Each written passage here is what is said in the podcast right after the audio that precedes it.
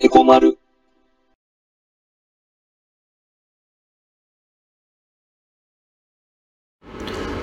えー、まるです。このチャンネルでは、経済を中心に、えー政治や社会問題をね、まあ民間とか国家間も含めて、いろいろとみんなと一緒に学んでいくことで、投資や資産運用に強い体質になっていこうっていうね。うん。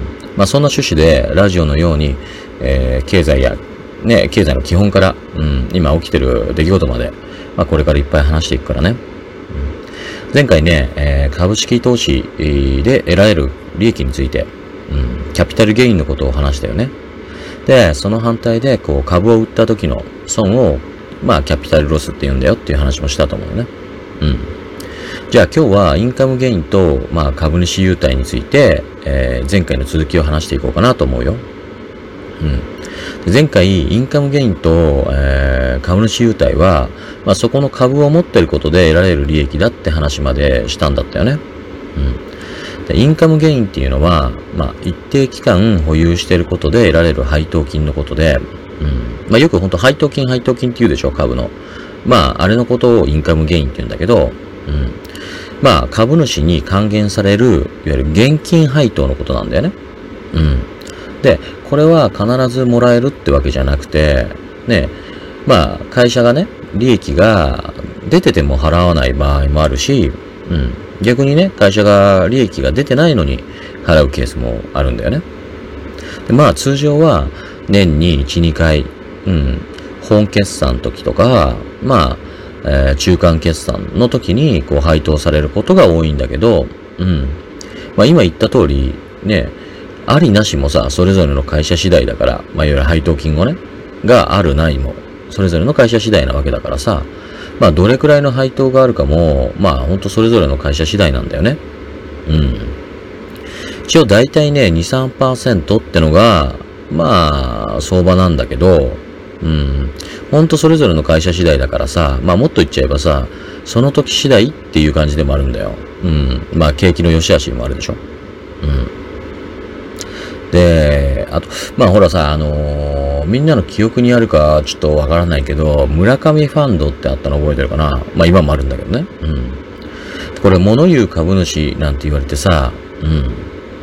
まあはっきり言って目的はもちろんキャピタルゲインなんだろうけど、まあデイトレーダーみたいなそういうようなやり方じゃなくて、インカムゲイン、いわゆる配当もね、をもらいながら、まあ株主として、株主総会で、まあ会社のね、えー経営方針をね、えー問い詰めたり、うん。で、経営陣にね、退陣を求めたり、でさ、もっと高い配当金を要求したりしてね。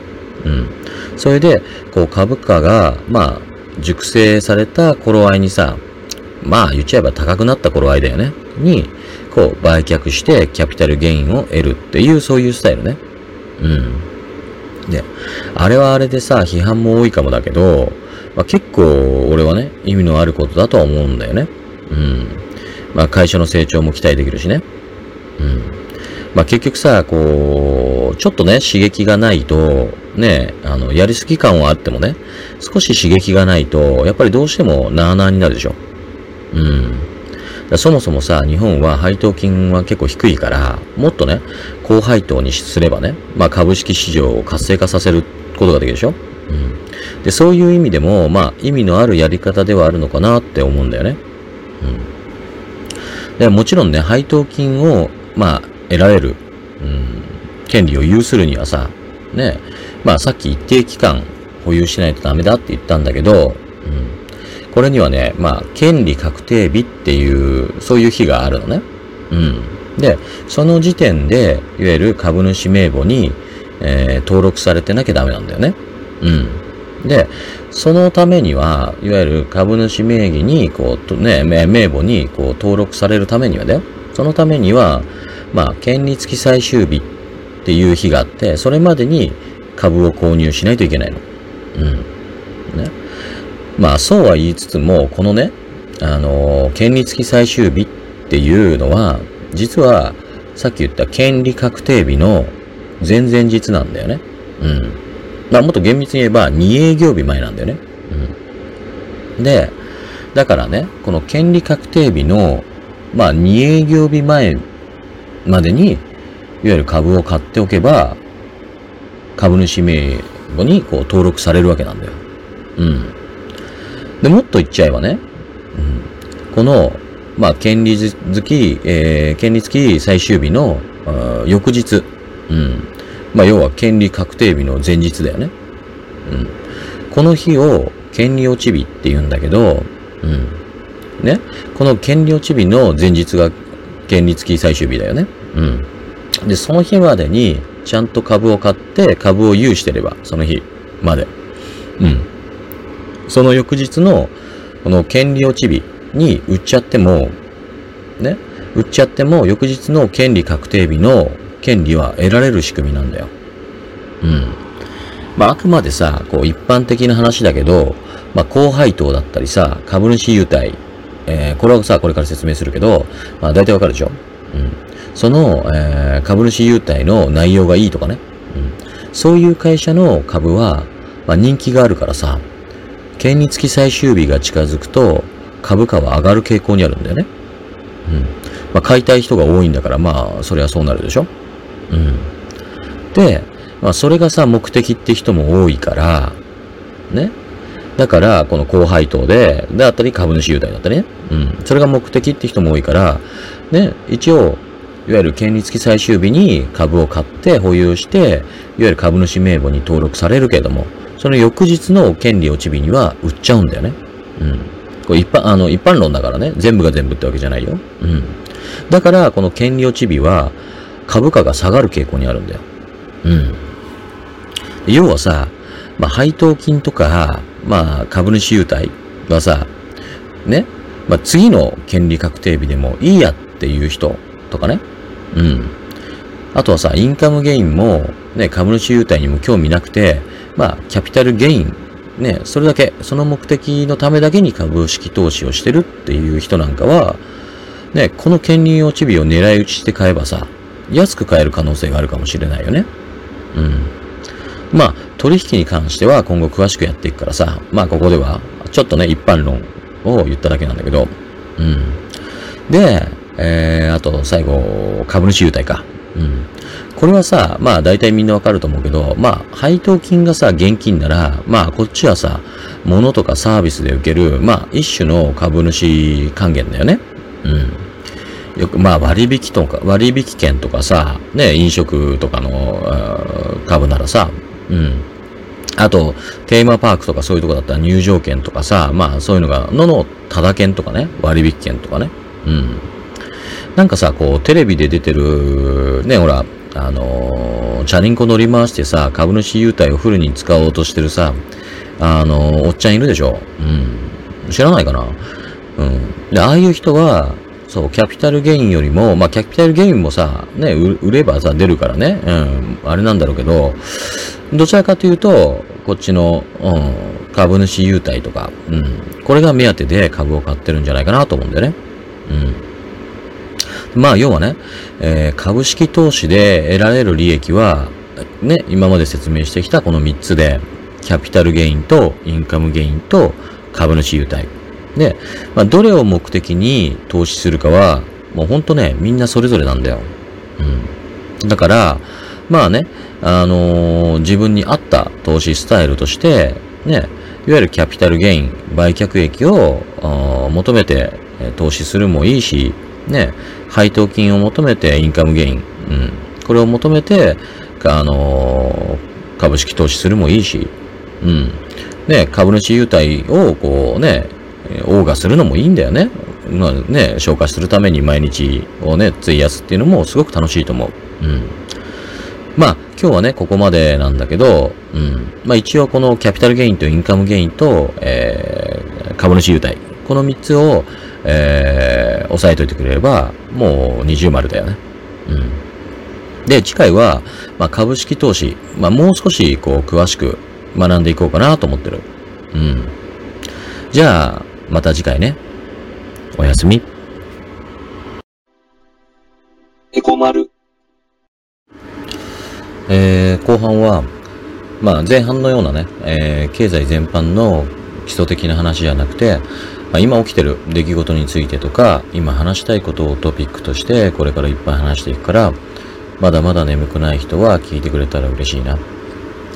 えー、今回は前回からの続きでいくよ。うんと、まあ、アベノミクスの話からいこうかね。まあさ、アベノミクスはさ、こう、成功の、まあ、ビジョンがさ、国民に共有されないまま、まあ、数字だけ、失業率とかさ、ね、GDP だとかさ、そういうのを並べて成果が出てるとか、ね、出てないとか、ね、そういうふうにやってきたから、こう、多くの人が幸せだと感じられないんだと思うんだよね。で、俺が言いたいのは、ね、これからもさ、こう、同じことをやるのってことだよね。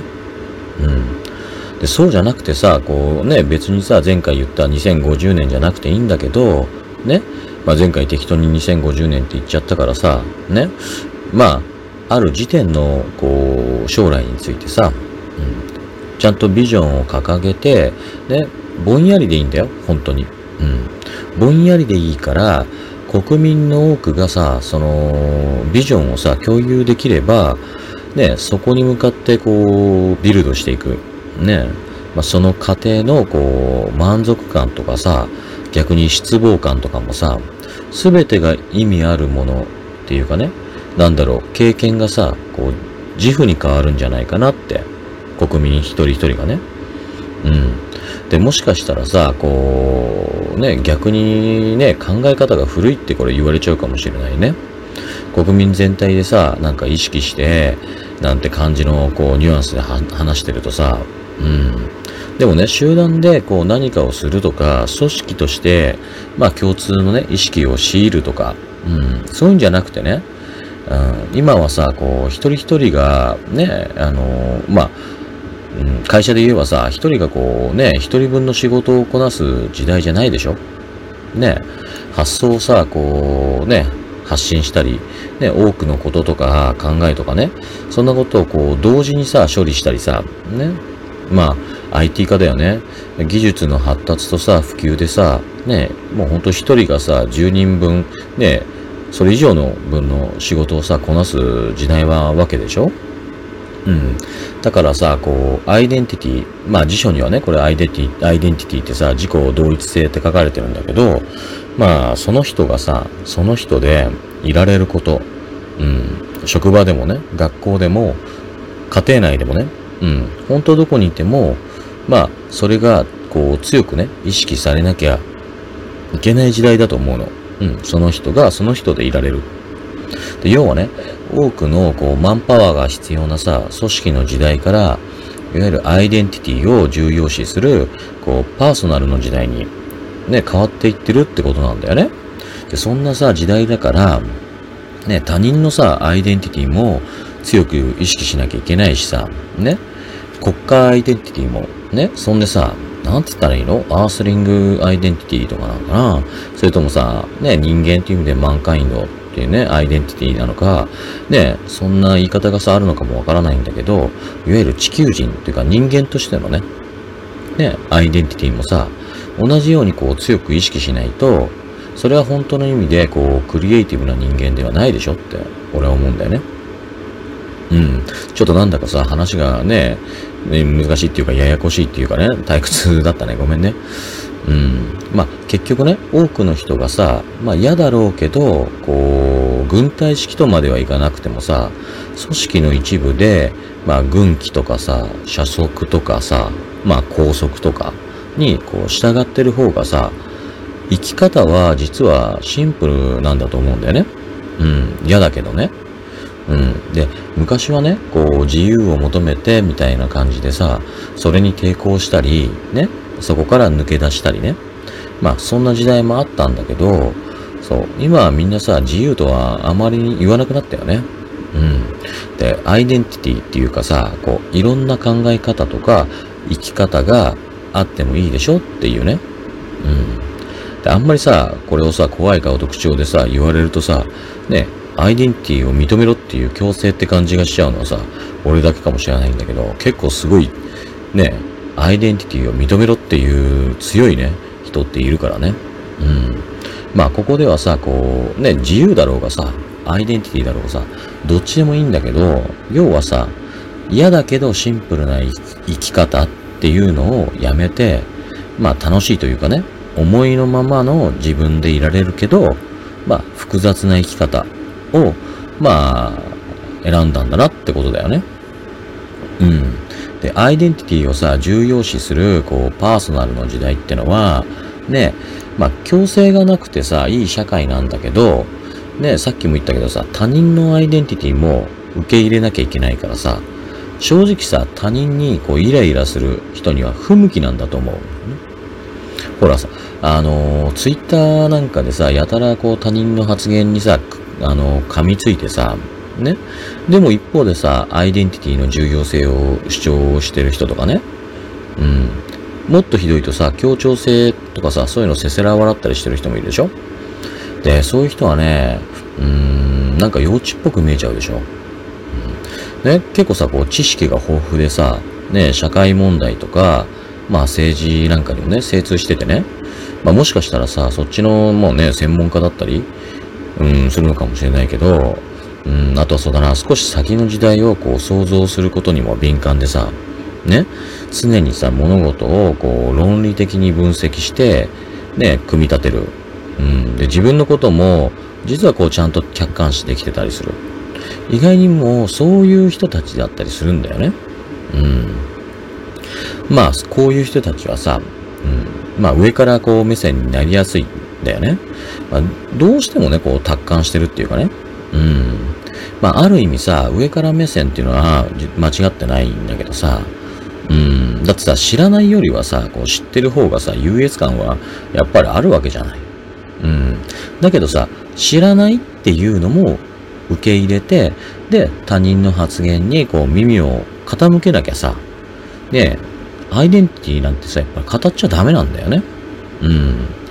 で、他人だけじゃなくてだよ。うん。さっきも言ったけど、国家アイデンティティも、もっと言えば地球人、人間としてのこうアイデンティティもさ、すべてこう受け入れて尊重しなきゃいけないし、その立場での自分の考えも別で持ってなきゃダメなんじゃないのって俺は思うの。うん。だから、複雑な生き方だって言ったんだよね。うん。で、そんな社会の中では、まあ、国としてのあり方、地球で生きる者としての役割とかね、そういうものの共有イメージはさ、まあ、教育とかさ、こう、洗脳的な植え付けみたいな形ではなくてさ、うーん、まあ、できればさ、こう、自発的な、要は、参加型の創造。うん、まあ、創造っていうのはさ、クリエイティブの方ね。うん。で、その参加型の創造によってね、こう、将来のビジョンのようなものをさ、うん、うん、ものとしてそういうね、イメージとして、うん、こう作り上げていくていうのが必要だと思うんだよね。